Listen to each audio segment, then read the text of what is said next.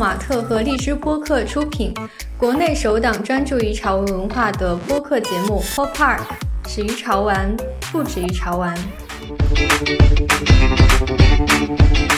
Hello，大家好，欢迎收听本期的 Pop Park，我是李敏，我是火山。今天的这期节目上线的时候呢，就是 Pop Park 上线差不多三个月的时间。那感谢大家三个月以来的陪伴。对于一档播客节目来说，没有听众，那这个播客就不成立。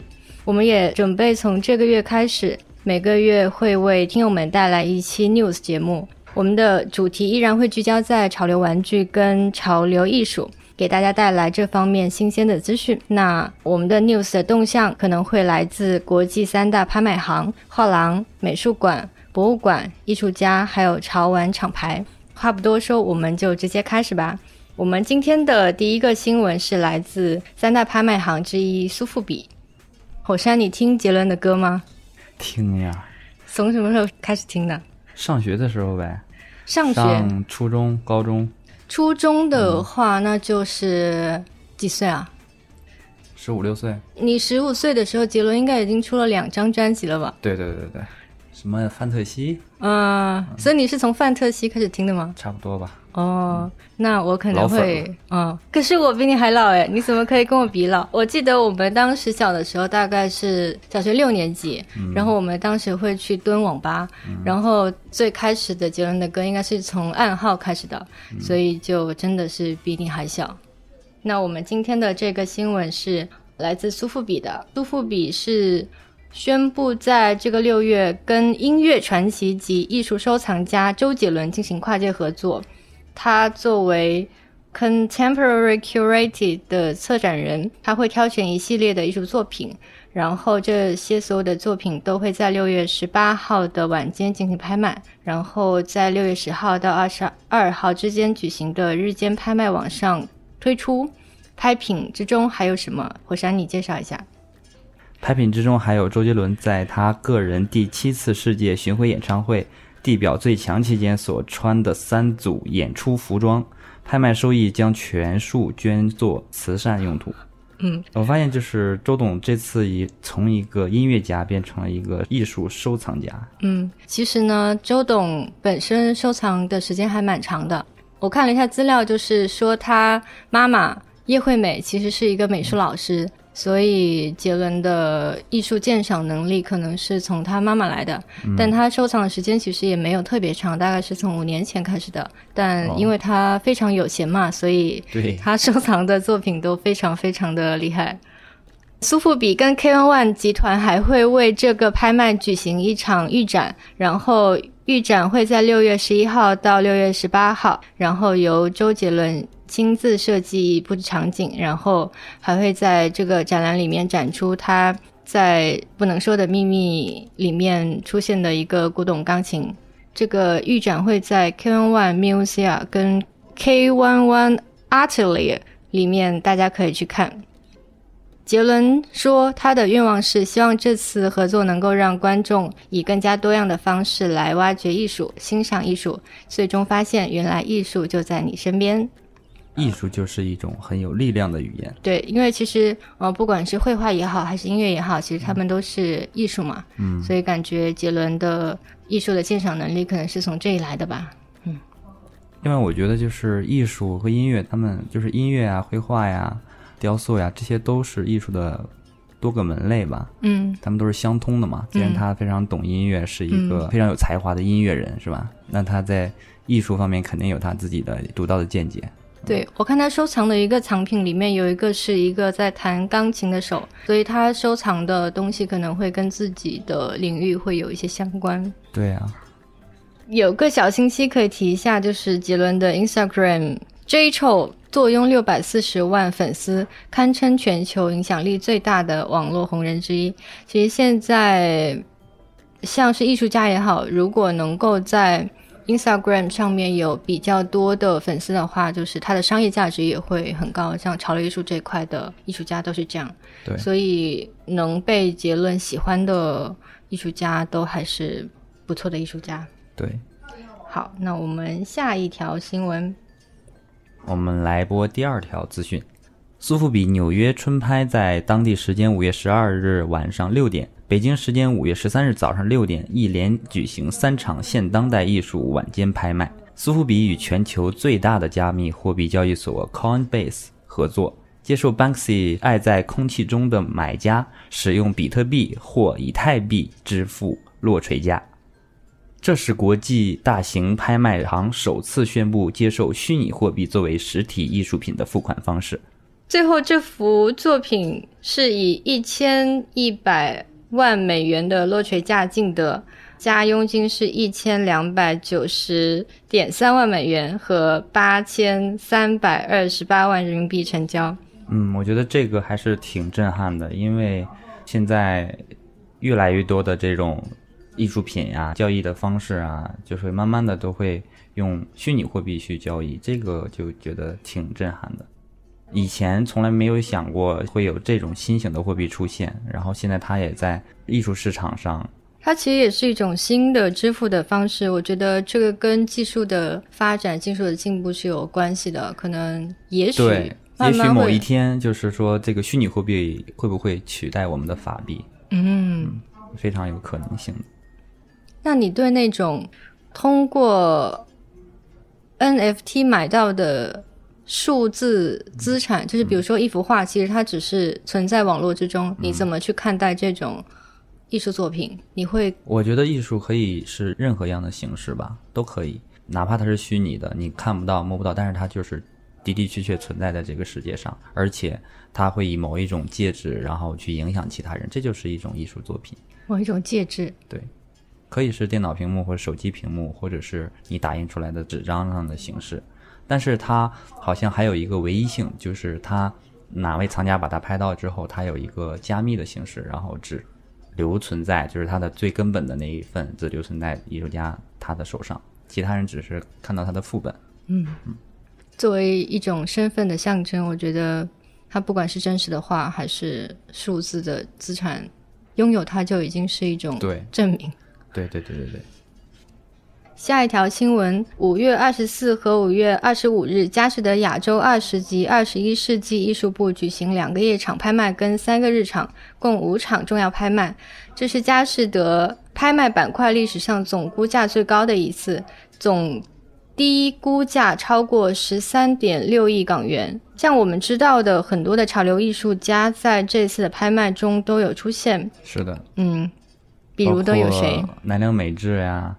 然后，Banksy 啊，Madasaki 啊，哈维尔·卡勒加、松山智一、加藤泉都在这次拍卖的过程中有有拍品，对，有他们的拍品出现，成交价格还是蛮高的，特别是二十一世纪艺术晚间拍卖，这个夜场是佳士得亚洲拍卖史上最强阵容的一个夜场，然后也是佳士得亚洲拍卖史上最高估价的晚拍。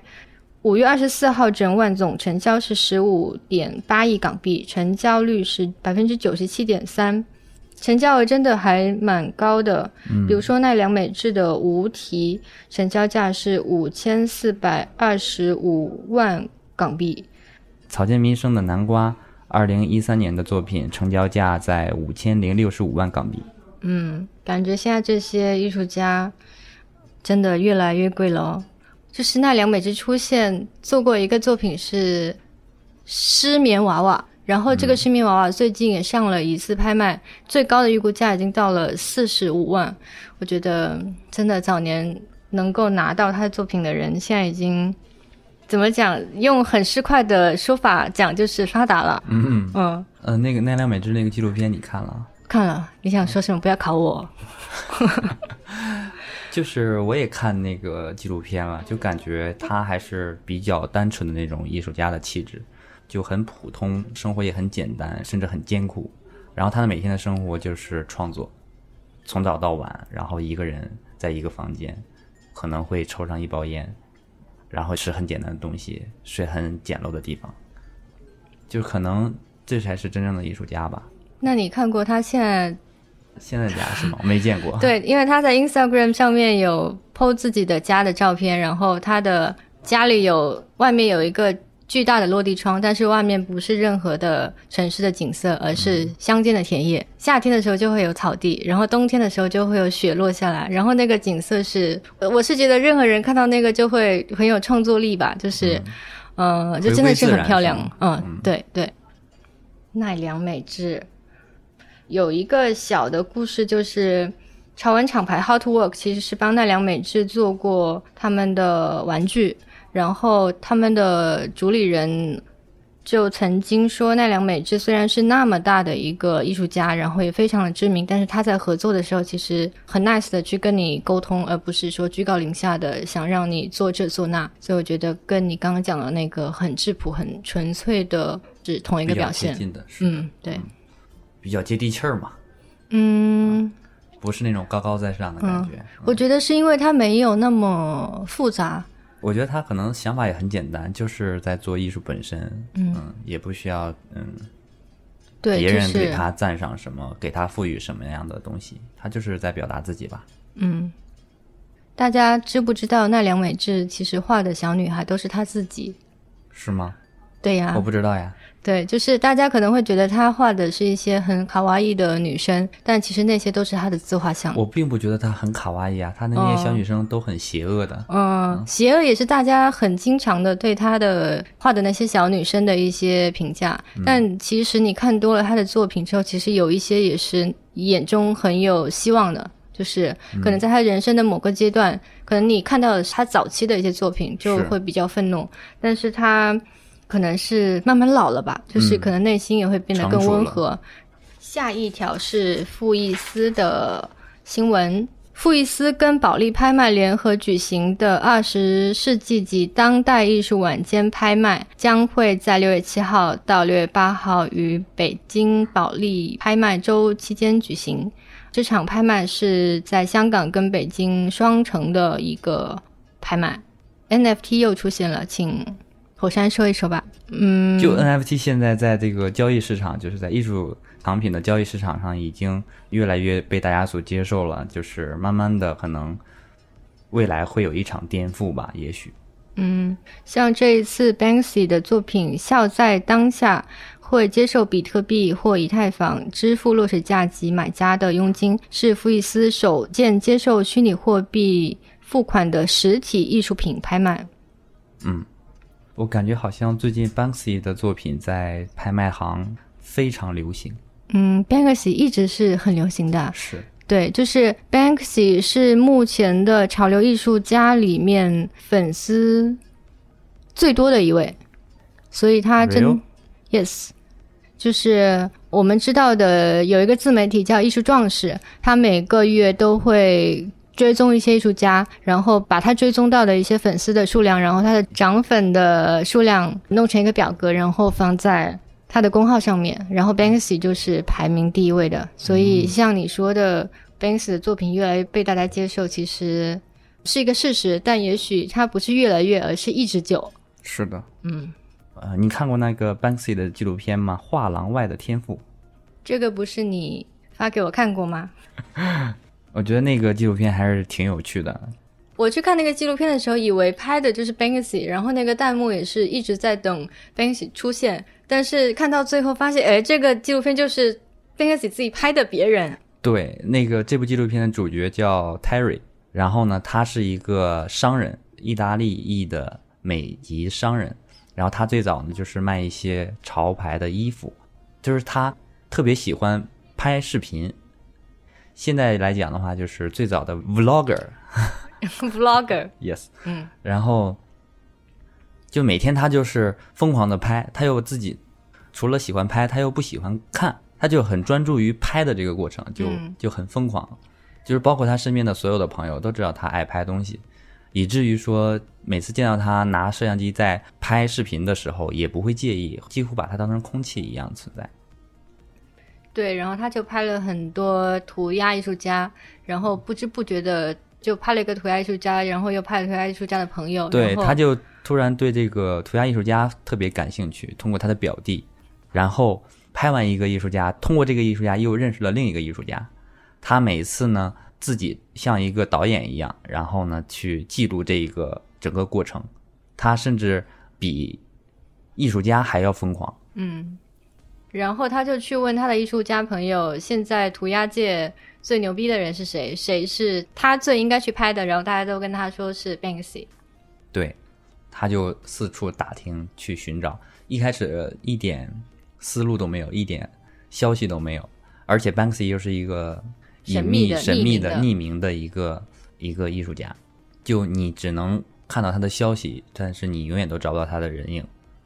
对，然后接下去我们就不剧透了，大家去好好看一下这个纪录最片最。后就是非常非常的搞笑，嗯，看得让人热泪盈眶。热为什么热泪盈眶？哦，对，因为算了，不讲了，就是大家慢慢的去看，然后会发现，只要有梦想，一切都会实现的，但也有可能是，就是到最后呢，甚至有一些讽刺啊。但我再跟大家说一下这部纪录片的名字叫《画廊外的天赋》。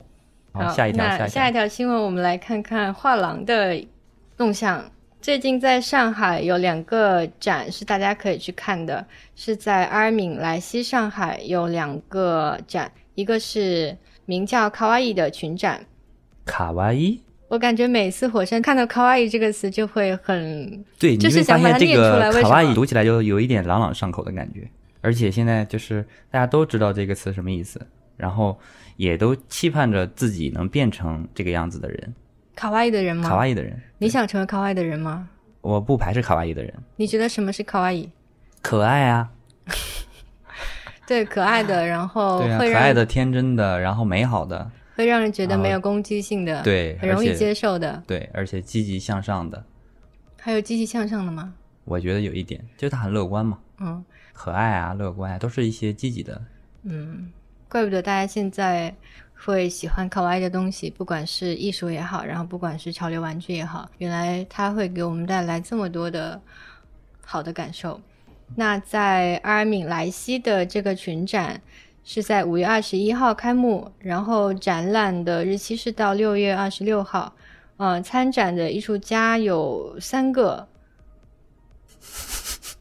比较难念，我来念一下。艺术家之一萨波尔奇斯博佐、艾德加普兰斯，还有孙一店。孙一店最近也是很火很火，就是呃，作为一个卡哇伊风格的艺术家，嗯，解释一下啊，什么是卡哇伊？是一种可爱文化，它已经成为当代日本的国民符号和国际象征。近几年，该词成为阐释全世界范围内亚文化的代名词。我觉得火山的声音很好听哦，Really？大家要为火山点赞。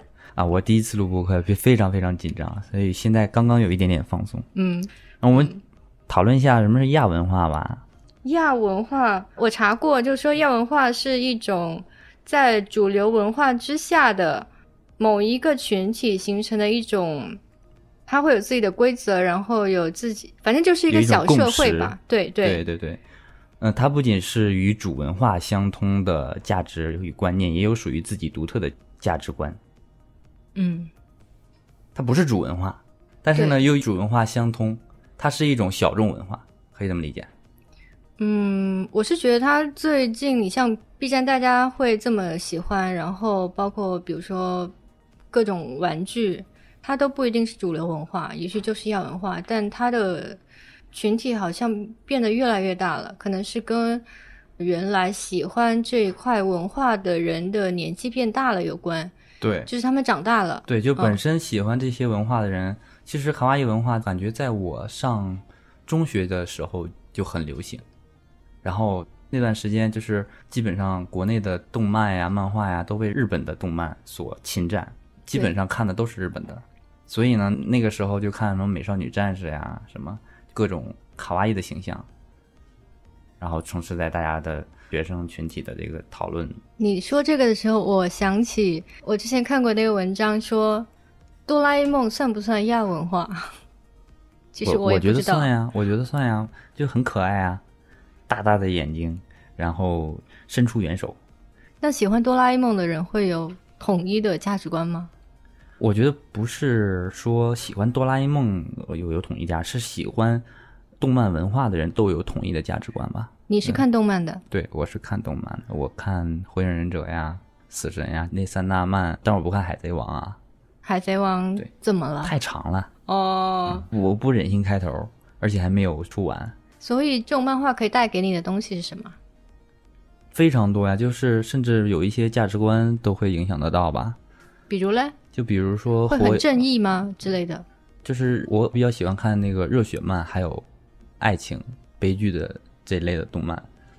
就热血漫就会让你不断的重燃激情嘛。就每次当你在一个非常低潮、非常低谷的一个绝境当中的时候，然后主角就会重新迸发出战斗的勇气，因为他已经是在一个绝对的劣势了，但是他还是愿意去为之奋斗、为之努力，所以这份感情就非常感人、非常动人。就这，所以你是能够被打动的。对对对对，我是能被打动的，嗯，就很燃嘛。那在阿尔敏莱西的另一个展是哈维尔卡勒加，对，这是哈维尔卡勒加的作品首次在中国大陆的画廊展出，然后会展出艺术家的两幅布面绘画，还有五幅纸本的作品。这个艺术家最近真的是很火很火啦，就是他现在比较火的一个形象就是一个大眼睛的男孩，然后就像奈良美智一样，其实他画的也是自己，嗯所以我觉得、嗯艺术家真的要很爱自己才行，就是画的是自己，又得把它画好吧。因为可能如果艺术家要被大家喜欢的话，就会迎合受众，但他们画的是自己，那就得好好爱自己，然后把自己好好的画好。火山，你为什么笑？创作者要自爱哦。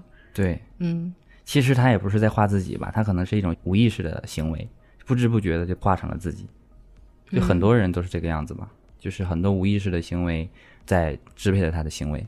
哦，你说到无意识这个东西，我最近在看一本书叫《苏富比的早餐》，嗯然后里面就会说，到底这些艺术家他们的创作到底是在很精密的自己的理智下画出来的，还是说就是出于运气跟偶然，然后只是一时的灵感来了，然后就把它画下来？可能跟你讲的刚刚那个是有点像的，就是它不是很刻意的被艺术家画下来的。对，我不是艺术家，但是我想象之中，艺术家在创作的时候，除了那些转瞬即逝的灵感，然后就是他的生活的背景。我一直认为人是无法突破自己的，就是你没有见过的东西，你可以试图去想象，但是你无法突破，它肯定是有一个极限。那个极限就是他自己吗，对，所以他也不能去画别的，就你画自己。就你没见过乌龟，你永远都不知道乌龟长什么模样。你能想象它，但是你想的那个永远都不是乌龟真正的模样。OK，呃，那我你觉得对不对吧？因为你说的这个让我想起我不知道在哪里看的一个东西说，没有视力的人他是怎么去理解白云跟太阳，然后我忘了我看到的结果是什么了，好像说可以，就是也许会有人说这个东西长得什么样吧，你再怎么说，他也没有亲眼见过，嗯，他就没法突破他自己的想象力。就是所以说，就是体现出学习的意义嘛。这都能说到这里来，学习的意义，对啊，你学习的意义就是要去理解，要去感受，要去见识这些未曾见到的事物。如果你不去学习它，你不去学习它，你就做不到它。这个是肯定的啊。对，诶，那艺术家呢？艺术家是怎么做到的？对，艺术家也要学习吧。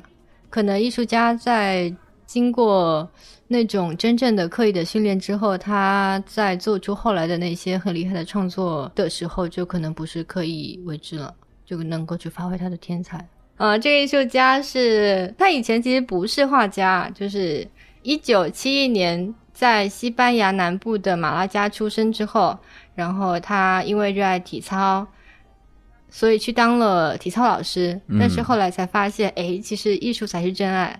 嗯，然后在二十五岁的时候去读了艺术课程，然后毕业于西班牙格拉纳达大学美术系。早年的作品其实不是这个经典的大野男孩的形象，所以我发现他的我发现好多艺术家都是在半路出家的，怎么说？不是说他从小就开始学习绘画呀，或者学习某些某种艺术门类。对他是在自己，甚至是在自己成年以后，突然觉得自己对这些方面有兴趣，才尝试去学习如何创作。其实奈良美智就是这样子的，比如说，他高中的时候完全没有想过自己以后会成为画家，然后是他画的东西，因为他们会听一些什么摇滚乐啊，他们家附近就会有酒吧，然后酒吧里面的人就是他们混在一起的那些人，发现其实奈良美智你画的挺好的，你应该去读美术大学，然后他才很奇怪的进了美术大学，开始读美术，但他也不觉得自己画的好。我觉得这种人就是天才本身，真的好羡慕。其实我觉得，可能任何人在某一方面都有他自己擅长的东西，只不过他没有发现，没有被挖掘，嗯被搁置了。嗯，所以我一直在想，那些天才知不知道自己是天才？应该是知道的吧。天才当然知道自己是天才了，就普通人不知道自己是天才。普通人，普通人就是普通人，普通人就不是天才。我觉得普通人肯定在他某一方面、某一领域，他也是自己的天才，不是说自己的天才，就是天才。哈维尔·卡勒加最近因为很火嘛，所以他在拍卖市场上的表现也非常好。像今年三月二十二日在佳士得香港，呃，有一幅作品拍出了八百八十九万港币的价格，然后在佳士得香港春拍也有八件纸本作品拍出了五百二十五万港币的高价，真的是很贵很贵，感觉再往后就要上千万了。我们祝福哈维尔·卡利加老师。下一条新闻，火星老师来吧。下一条我来。日本当代画廊口塔罗努卡嘎于五月二十二日在东京六本木 Parameda 大厦开设第二个新空间口塔罗努卡嘎。开幕展带来了艺术家松山智一暌违三年的日本个展 Boom Bye Bye pain。好，展期呢是在五月二十二日至七月十日。松山智一呢是一九七六年出生在日本的东京，现在生活工作在纽约。本科毕业于日本上智大学商业管理专业，硕士毕业于美国普拉特学院绘画与设计专业。为什么艺术家都喜欢留学呢？这个好像不是因为他想留学，而是因为他在上世纪八十年代的时候跟家人一起移居到了美国加利福尼亚，所以他就在那里上学了呀。哦，但我觉得艺术家他离开自己的嗯故乡以后，去到一个和自己原本的所接受的文化相完全不一样的文化当中去的时候，他会有一个新的感受，就是会用新的方式去重新解构自己曾经所接受的文化，或者是用自己曾经的生活习惯去理解现在所在的地方的呃文化。就好像我作为一个潮汕人来到了北京，对，然后我发现，嗯、潮汕的东西这么好吃，嗯，北京的东西原来是这样子的。然后每天中午点餐的时候，可能就会充分的体验到自己对于家乡的那种，就还是喜欢吃家里的东西吧。对所以就是如果你是一直在潮汕生活工作的话，你是不会有这份感受的。对对对，那不是有句话说你要离开家乡，你才知道家乡是什么吗？是啊所以，可能艺术也是这样子吧，就是去一个新的环境，然后重新体验到自己所在的那个国度的文化，那他可能就会知道要怎么去表现自己原来自己所在那些国家的文化呀、风俗呀，然后怎么去表现它。对对对，去感受这个世界的参差。对，嗯，松山之一的风格其实很鲜明，你看过他的作品吗？我看看，我觉得他的作品里面还是有很强，就是他看起来虽然不像是很有禅意的日本的那些东西，但是里面就是可以感觉到他的所在的那个国度带给他的一些冲击是吗？我觉得根深蒂固的东西，他知道要怎么去表现那些日本的东西，比如说像这些服饰啊，然后像他画的这个马呀，对他能从呃其他文化当中去反观自己的文化，从中去提炼一些他认为很艺术的部分，或者是他要表达的那个部分，呈现的那对对个部分。对对对对，松湾之一还蛮特别的，就是他在他的作品的细节里面会放置一些有趣的物件，比如说 Andy Warhol 的唱片的封面，然后会有川普的竞选的明信片，然后比如说会有星巴克的咖啡，还有泡面什么的，然后泡面对，就是他会在里面画一个泡面之类的，哦，嗯，就很生活化、嗯，所以他的艺术其实不是那种特别遥远。对脱离于本身这个生活的创作，嗯。而是能够表现我们自己本身所活着的这个时代的，就是周围的东西、周围的事物放进去，反而让这幅画和观众之间更有亲切感。对，大家可以在里面找到自己很熟悉的，不管是现代的部分，还是像这些马的话，应该是就不是现在的部分吧，就是以前的部分，就是可嗯能以前的时代还有现代都融合在了他的作品里面。哎，我特别想看看他那幅带泡面的画儿是什么样的。我感觉会不会有一个和味道的杯面 在里面？也许哦，因为他如果是一个日本人的话，和味道的杯面是很正常的。嗯这个我们要去考证考证，然后。我觉得，我觉得应该从那幅画里面都能闻到一种香气。嗯，所以你是一个通感很强的人吗？嗯，我不觉得自己是，但我觉得人是有通感的，望梅止渴嘛。说到通感，就是松山智一老师的作品里面，感觉有很多吃的东西。我感觉我们这样一解读，这个画就不贵了哦，就是它有很多很潮流的我觉得一一个艺术家的作品，它贵与否，它完全是一个市场行为。市场认为它的价格应该高，它自然就高。但真正他画本身的意义会有那么大吗？我觉得不见得，它可能更多的是一种市场行为。对，像是拍卖什么的，就是先拿出来一次，然后拍一次，然后放几年，然后再拿出来拍。对，嗯，但我看的那个苏富比的早餐，其实也有说到这种行为，就是可能确实有一些是拿它拍来拍去，然后它的价格就涨起来了，嗯然后显示自己拥有的作品还蛮贵的，嗯然后或者说大家都拥有这个作品，就能证明自己的社会地位在那里。对啊，但有一些人确实就是喜欢这个艺术家，就是像早年的画家，就是有钱人的商人会去陪伴一个艺术家的成长，就是买他的画，然后给他钱，然后呃让他能够活下去，不是那种只给钱啊，就是买他的画就去支持他嘛。所以他是真的在用他的金钱去，就是让一个艺术家能够去成长起来。所以也许他是市场，也许他不是，就是其实中间的人，嗯、还是有各种各样不同的人的。商人支持艺术家这种，我觉得有两种吧。一种就是真的是这个商人他本身可能自己曾经特别向往成为一名艺术家，但是他恰恰相反成为了一名商人，那他没办法，他就依然有自己艺术的梦想。那他自己实现不了怎么办呢？他就希望把这份梦想寄托给身边的他能支持到的艺术家上面去。那他看到这个艺术家如果哪一天成名了，他也会非常的欣慰。还有一种就是，也有很多这种吧，就我、我把你的画全部买断，然后我去炒作，然后赚钱呗，商业行为嘛。就是市场的东西，有时候你也不能去说它是好还是坏，反正就存在即合理吧。但只是说，为了它更良性的发展，还是更倾向于说商人能够去支持艺术家本身的创作，是喜欢这个艺术家，不是把它炒起来，然后自己赚很多钱之类的。嗯，对，但他如果不这样，他还是一个纯粹的商人吗？这是一个问题。嗯，那松山智一，我们刚刚讲到说，他其实原来是在日本上的大学，然后也是日本人，然后去了纽约。那他的作品里面就是会有一些多元文化的呈现。好，那我们接下来带来美术馆的信息。号美术馆将会在六月举办两个新的展，一个是日本著名艺术家 Mister 的展，一个是空山鸡的展。哇，有空山鸡啊，空山鸡怎么了？我很喜欢的空山鸡。为什么？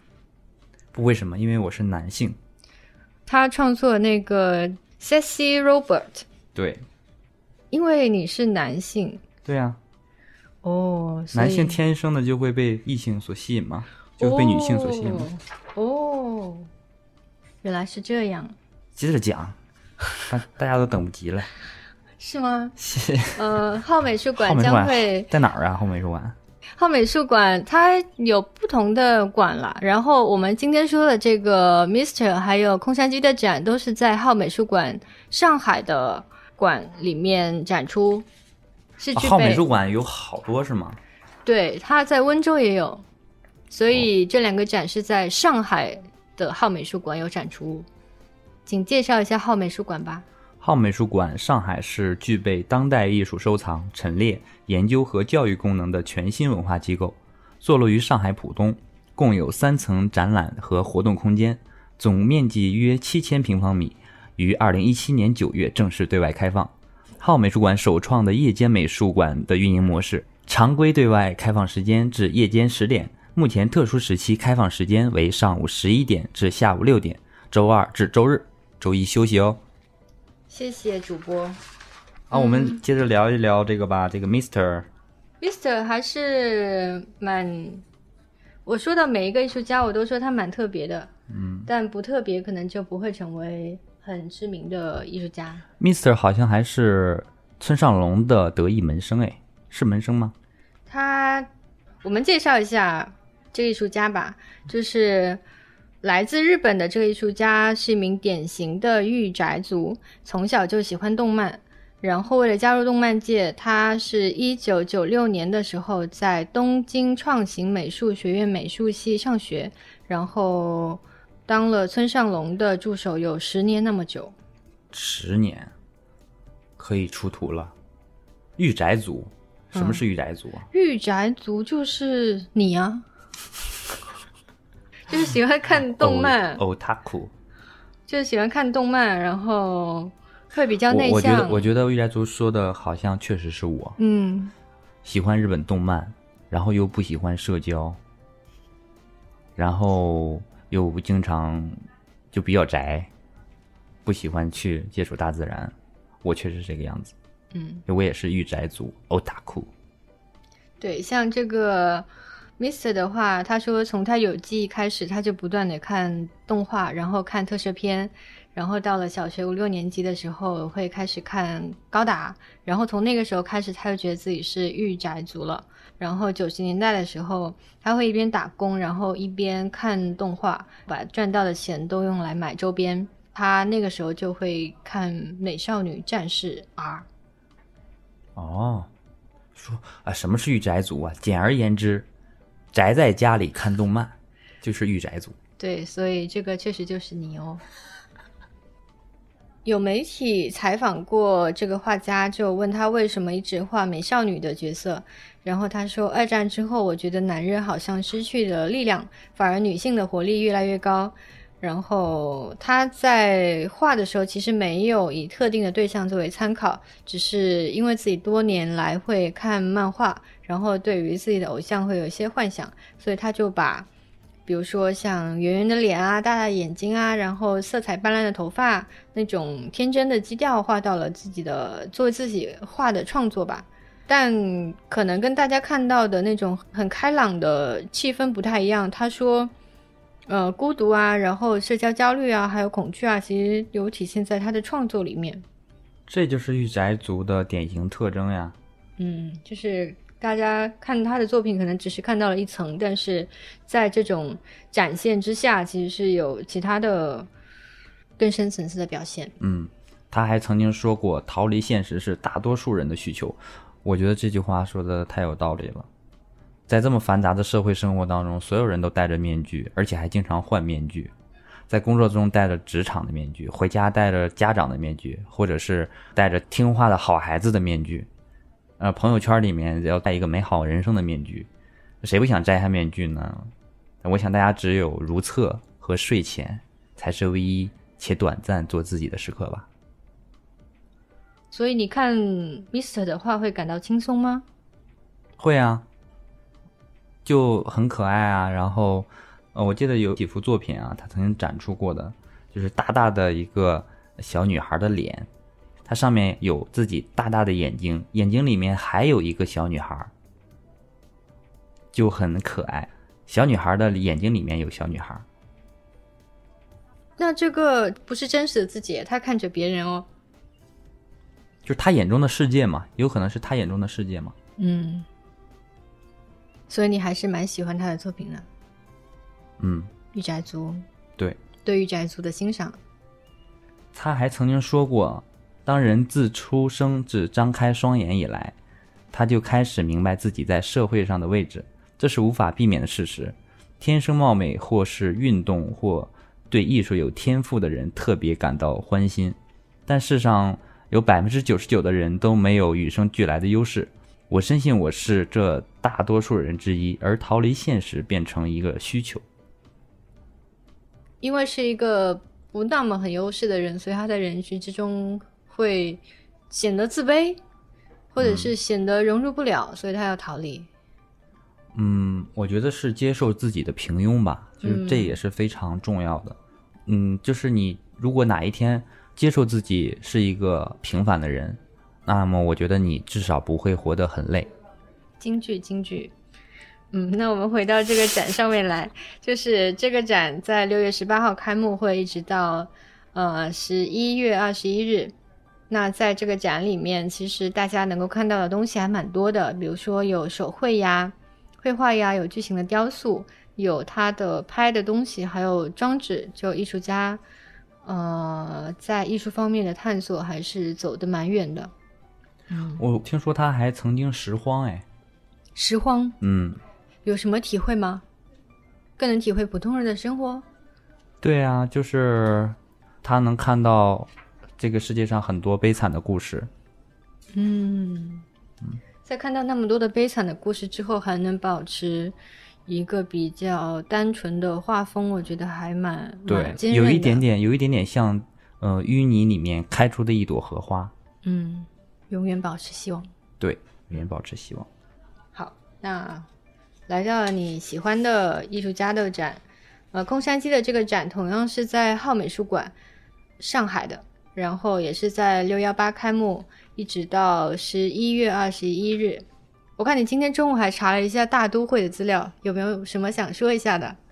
大都会真的是史诗级的，也不说史诗级，嗯，就是非常非常深刻、非常有现实意义的，而且有科幻片开山辟祖意义的一部非常重要的电影，推荐大家一定要去看。所以他拍了什么？只是讲了一些形容词，请讲一些内在的东西。大都会啊，是我可能我也看的也是一知半解，因为它是一个默片，就全程都是无声的，就没有对白的，只有音乐。这是世界上第一部含有机器人元素的德国科幻电影。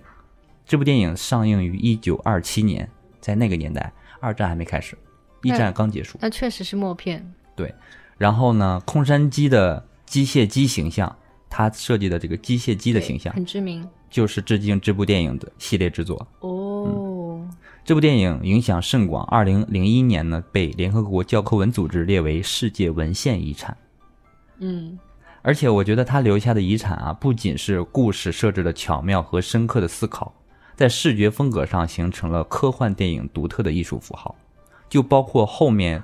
呃，非常多的，比方说什么二零零一太空漫游漫游，呃，像什么赛博朋克二零四九，都有这部电影当中的影子。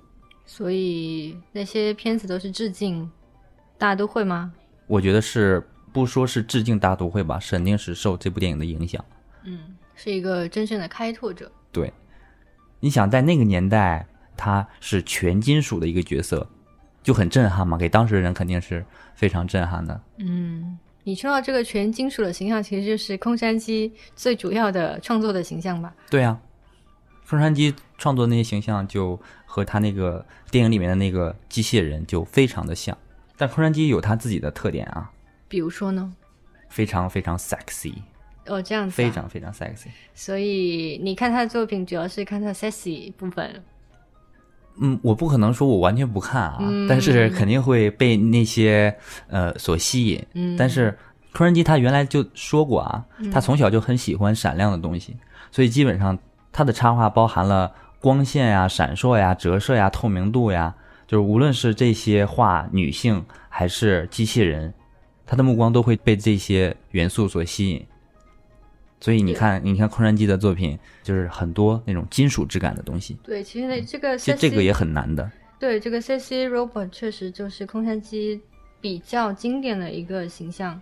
嗯，空山鸡啊，在日本呢，他还被誉为日本最有代表性的情色插画大师。在欣赏他作品的时候，呃，会受到作品带给你精致唯美的审美享受，以及情色猥琐的生理诉求，双重心理刺激。嗯，而且在他很多作品都是挑战我们传统道德底线的。谢谢但我我就的分享。我就说，我不知道这个人体艺术能不能聊啊，就是嗯就就随便说。我就觉得，就是从人类拥有文明以来，无论男性还是女性，都将身体上的这些性器官呀遮蔽起来，我觉得是一种克制的表现。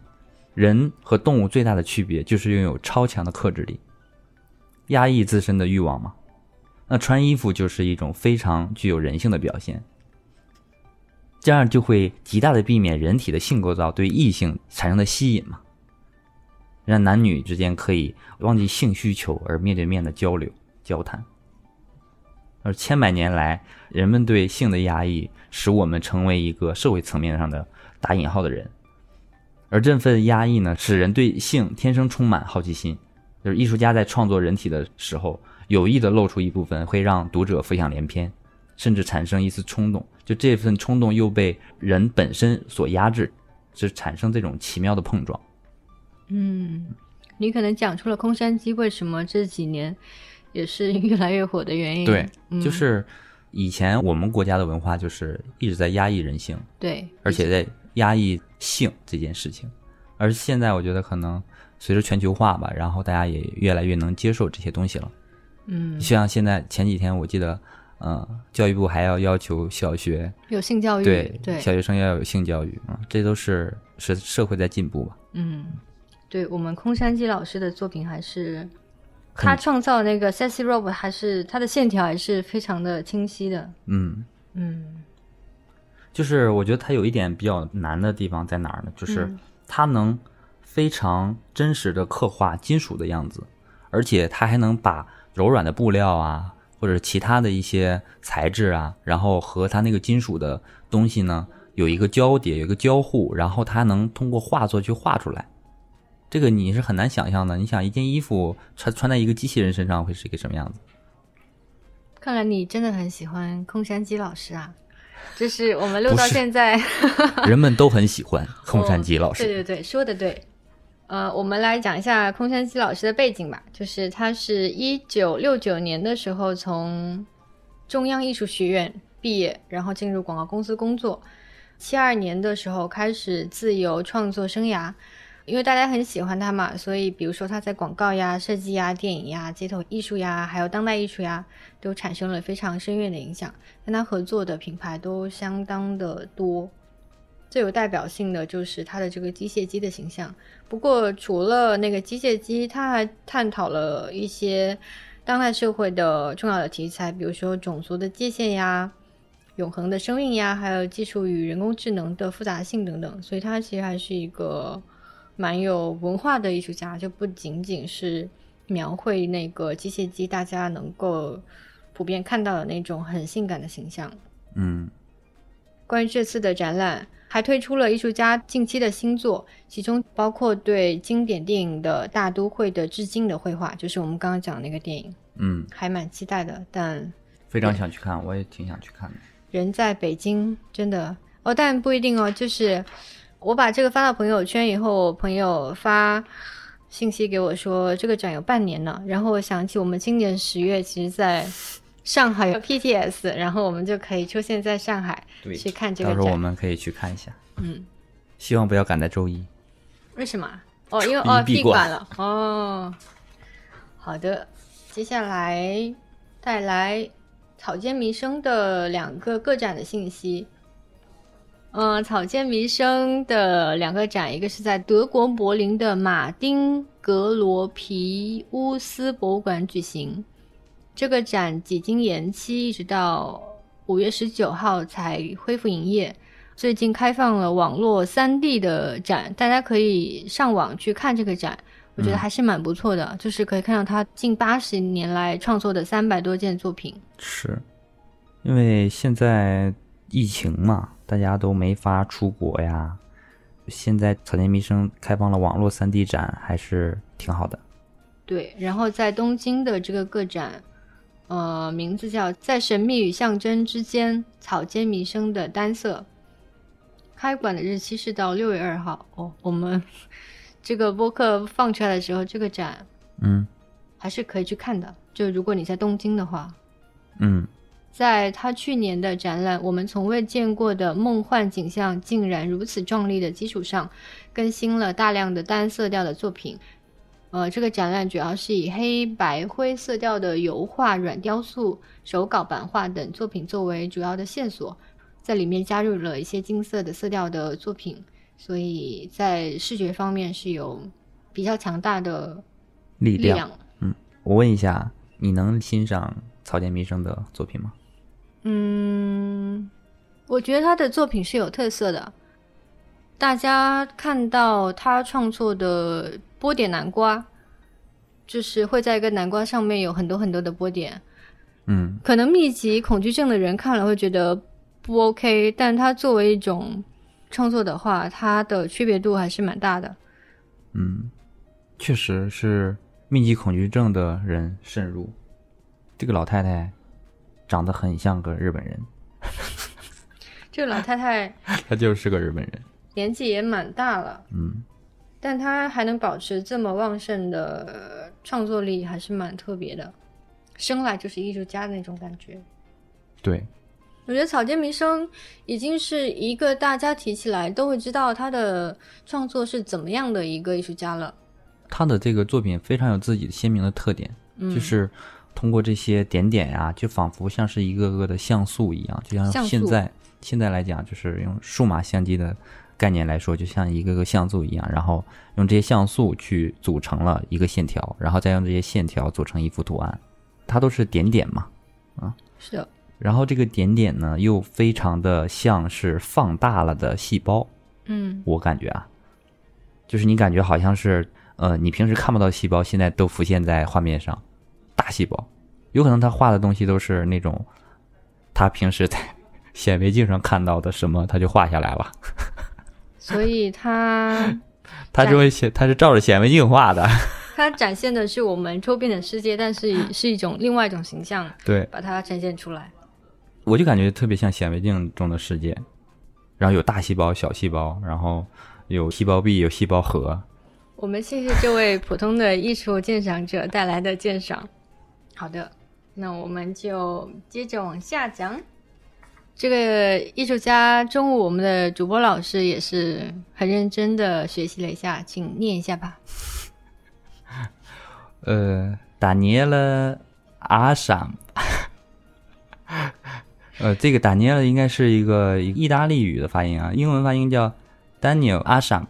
它其实是一个英文了，所以你要念 Daniel Asham。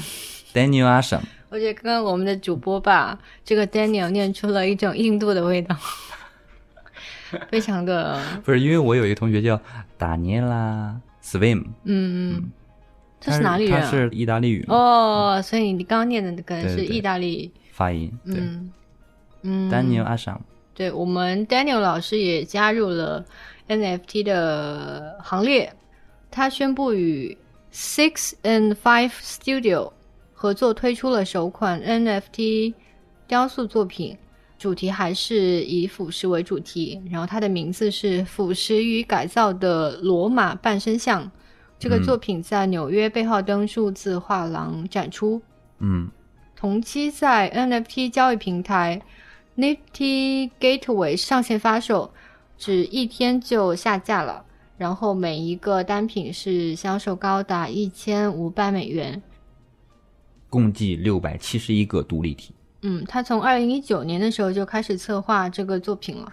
然后他说他一直在寻找一种方法，能够去表达自己的艺术语言。那他觉得创作这个 NFT 作品，他找到了这个艺术表达的语言。我跟大家描述一下这个艺术家他的作品的特征吧，他就是呃用腐蚀的这个主题，他的作品都是围绕腐蚀的这个主题，是的，就是都是有一部分是破烂掉的，是的，而且都是我们身边的事物，对，他会跟一些电话呀、书呀、嗯、呃面包呀，但是它是什么材质啊？很多材质。我们以前去看一个展的时候，会在那边猜他的作品到底是什么做的，然后我们猜可能是水泥，但它里面腐蚀掉展现出来的里面的一些东西，好像又不是水泥。其实大家今年，不管是去年也好，今年也好，还蛮能够在挺多地方看到他的作品的。所以我觉得大家去看的时候可以观察一下。对，也是生活当中你看不到的那种画面，有可能是甚至有一点像电脑的特技一样，就是你能看到一个电话被腐蚀掉了对，的那种那种形象。腐蚀掉的皮卡丘什么的，对对对对对，腐蚀掉的就仿佛在告诉你，这个世界上的任何事物都会腐朽的。原来你是这样子想的。对，因为他如果说只给你展示一件，我觉得可能是他是卖化学药水的，但是他跟你身边所有的事物都会你做成腐蚀的那种效果，就你会觉得他对这个世界思考就是所有的事物都会有一个终点，嗯，所以要珍惜眼前人是吗？嗯珍不珍惜无所谓。呃，Daniel 他自己说他创作的其实是未来的东西，就跟你讲的一样。呃，如果所有的东西都是会消失的，那他创作的作品其实是把未来呈现在你的眼前了。还反正概念我觉得蛮好的。嗯，它这个雕塑会随着季节的变化，逐渐的腐蚀分解，直到最后完全消失，周期持续长达一年，每个月都会有一些变动。嗯、所以你能从这个作品的背景当中看到四季的更替，然后春暖花开到白雪皑皑，会有一点禅意吧。嗯，然后有一个呃玩潮流玩具的大哥就说，他看到这种作品的时候就说，有时候修禅不仅仅是修行，也可以是一场生意。下一个新闻我们带来 COS 的消息，呃，COS 再次携手策展单位 All Rights Reserved。带领 COS Holiday 开展新一趟的旅程，由太空返回地球，化身为热气球，于被称为热气球之都的英国的布里斯托升空。这个热气球是全球最大的热气球之一。嗯，即将带领乘客翱翔天空，欣赏一望无际的摄人风景。COS 的这个展览是二零一八年的时候展开的，已经去过了首尔、台北、香港、日本以及太空。因为他现在是全球特别知名的潮流艺术家，所以他做的这些举动都还蛮吸引受众的关注的。那我们又来到了 NFT 的 的信息，就是火山说吧，这趟热气球之旅，嗯 COS Holiday 这趟热气球世界之旅正在接受预定查询，将于二零二一年第四季度升空。这个项目将首次接受客户以法定货币及加密货币付款，由 FTX Pay 支援。嗯，哎，怎么了？又一个艺术家沦陷了。是的啊，就是大家都要到这一趟里面走一走，感受感受。那么我们讲了这么多的艺术，我们终于来到了玩具。我还想再说一下，就是说，就是它那个气球嘛，嗯，就是一个热气球，对，非常的大。然后里面是，companion，对嗯。它这个角色是源自于一个米老鼠的设计嘛，它双手捂着眼睛，然后手上是有两个叉，是的，然后它是一个巨大热气球的形象啊，在天空中去翱翔。然后我通过这幅图片作品就感受到了这个热气球的震撼，就非常的大，巨大物会给人一种非常震撼的感觉。四十二米，平地而起，它甚至比一座楼还要高，比一座教堂还要大。或许还是蛮会玩的。对，就是很有趣。嗯，这次为了纪念这个历史性的热气球之旅，COS Holiday 跟 All Rights Reserve 推出了一系列的独家的收藏品，有一个六寸的公仔，有三个颜色，是咖啡色、灰色还有黑色，然后还有限量版的黑色与白色的高级陶瓷容器，还有连帽的卫衣出来。嗯，没错，是在今年的五月十八号，香港时间上午十点，于 DDT Store 独家发售。也就是说，大家听到这期播客的时候已经买不到了。哦，嗯，好，我觉得，哎，怎么了？赚钱嘛。嗯，他反正因为他这么火，那二级市场肯定会有他的这个作品的出现，所以也不是说买不到啦，就是大家可能会把它卖掉之类的，嗯，再赚一波钱。哎呀，现在的这种行为还是蛮多的。下一个，我们中午的时候还研究了一下它的读音，Futura。Futura 火山讲吧。殿堂级涂鸦艺术家，All rights received。ARR 携手来自纽约的传奇艺术家 Futura，于香港带来首个视觉艺术展览 Futura Land。这是 Futura 历年最大型的公共装置。Futura 带来对漫游全新创意国度的想象，打造首个以太空基地为主题的展览，并首度展开六米高的巨型火箭全金属装置艺术，连同其他七个外星人雕塑，诚邀一众艺术爱好者与 Futura 踏上这趟星际冒险之旅。展出期间呢，Futura 还将在 DDT Store 线上抽签发售众多重磅商品，包括 X 六千雕塑和装置艺术同等造型的全球限量一百五十个 Mobile Thirty Five 及 Mobile Fifty 装置艺术全球限量各二十五枚。对的，这个展览的现场还会发售他与品牌联名的一些作品。嗯，这艺术家，呃，是继 cos 村上隆、空山鸡还有 Daniel Asham 之后的最近比较广为知名的一个潮流艺术家。他玩那个涂鸦很久了吧？他现在都已经对八十多了。对，他跟你知道的那些涂鸦艺术家都是同时代的，但他们都已经离开了，但是 Futura 还活在这个世界上。对，而且他现在已经接受了这个世界。嗯，这个艺术家是一九七零年代的时候开始在纽约的街道上作画，他被广为知名的一个创作就是抽象的涂鸦。他之前起过一个名字叫 Futura 两千，然后是由一九五五年代表着未来的概念车的林肯 Futura 和电影二零零一太空漫游组成的。它比较知名的创作的经典的标志是原子图案，还有一个外星人。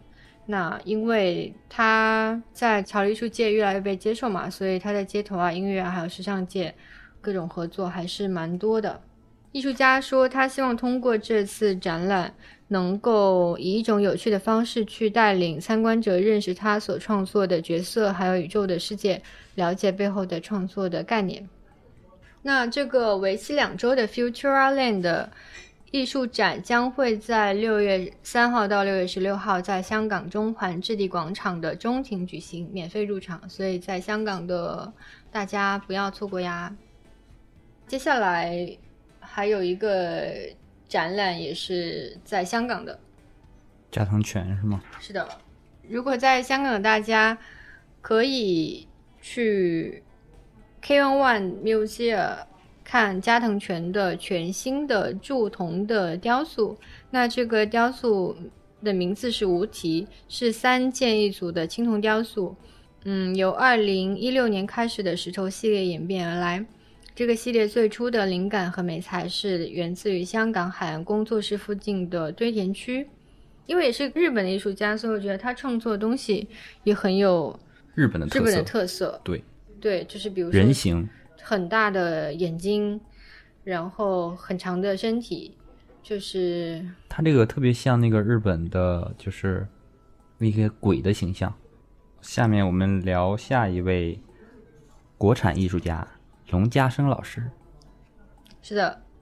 家生老师呢，今年五月的时候，在苏富比香港 Pop Kawaii 的网上专场拍卖中，他的一些作品是作为拍品出现。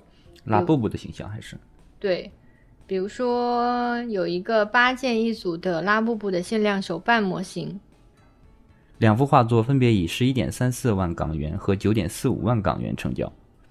对的，除了画作，还有手办，拍品里面还有呃 Hot Work 做的滑板，然后还有他的版画。有一个作品叫《喝下星星的男孩》，是一个版画，估价是四千到六千港元，那最终是以三点五二八万港元成交。我们对嘉盛老师在拍卖市场的表现还是感到非常的欣慰的。呃，下一个艺术家的消息，上海爱马仕之家携手中国艺术家徐震，以新人为题打造夏季橱窗，还有同名的艺术展。是的，人类的文明史中不断演进的视觉经验。成为本季新人橱窗艺术的重要灵感来源。希腊神话中，人与神的形体漂浮于城市的高楼之上，同时也潜于海底的珊瑚之中，在数字的模拟和拆解中互相纠缠渗透，映射了人类文明进程中奥德赛的多重叙事。呃，这个展览呈现了两个系列，一个是新人，一个是天下。呃，新人系列是艺术家为这次展览创作的全新的作品。呃，也是这些作品首次向公众展示。呃，跟大家介绍一下徐震老师啊，徐震老师是艺术家、策展人，墨鼎公司的创始人。一九七七年出生，工作和生活在中国的上海，中国当代艺术领域的标志人物，创作非常广泛，包含装置、摄影、影像和行为艺术等。欢迎大家去上海爱马仕之家看徐震老师的作品。那我们。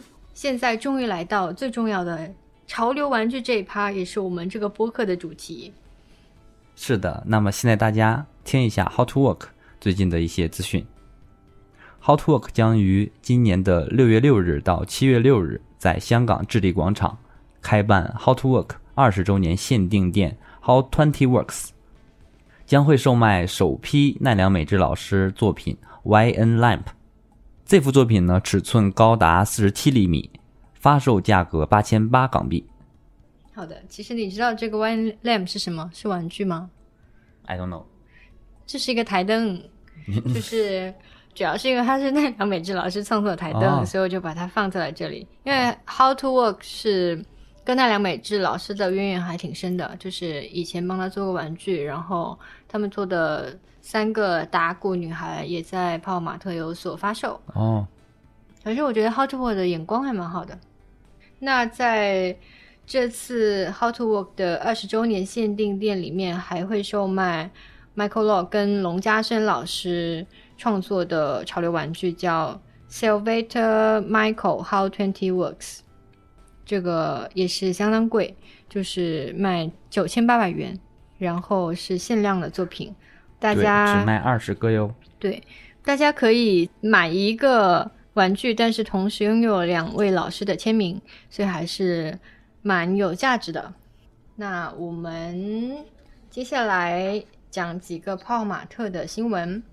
在六月的二号，泡玛特推出了 Mega 珍藏系列百分之一千 Space Molly 与海绵宝宝的联名。呃，这个系列是泡玛特重磅推出的高端的产品线，旨在打造收藏级别的高端艺术家潮流玩具。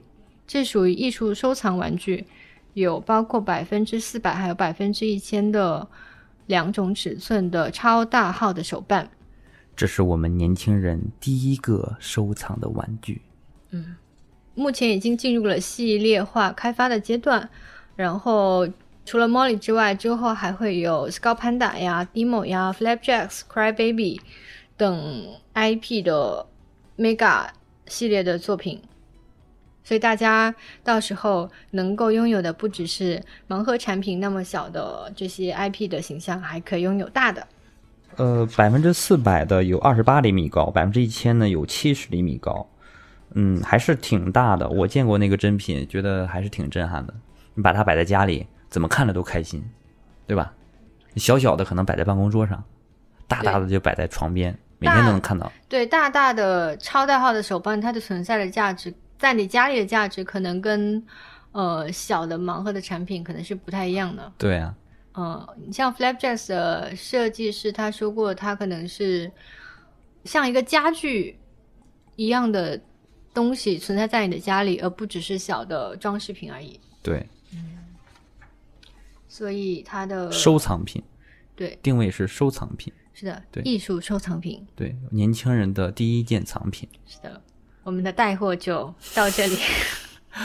我昨天是那个在淘宝上申请了，然后等着抽签呢，嗯希望能抽到吧。而且现在二手价已经炒到一万了，所以你会买来放在家里。我会把它买回来卖掉。大家不要向火山老师学习。我们进入下一话题。那泡玛特其实最近还带来了蛮不错的几个系列，请火山老师介绍一下吧。哦，首先是 s c o Panda 限时不限量的，不算大，但是我觉得它很精致，不算特别大，十二点十二点五厘米。嗯，然后发布时间是五月二十一日，已经过去了耶。对对对对对，所以就是是在五月二十一号八点到九点限时不限量发售的，所以就是我们可能今后还会有这种限时不限量的售卖，请请大家多多关注，是的，嗯。来者有份哦。然后就是呃近期发售的拉布布阿根廷国家队官方系列，常规款呢包含呃有梅西呀，有阿奎罗呀，然后还有一个比较火的系列是 Molly 跟 Instinct Toy 联名的娃娃装青石系列潮玩。对这一套真的是非常的炸裂啊，嗯就是好多人想买都买不到。它好像整体的体积比普通的娃要大一点，对，它的盒比其他的盲盒的那那个盒要大对，啊。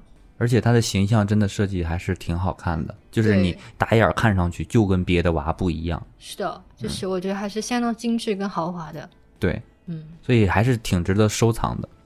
我挺多小伙伴儿找我问在哪儿能买得到，我说我也拿不到，我只能去楼下门店排队，机器人商店去排队。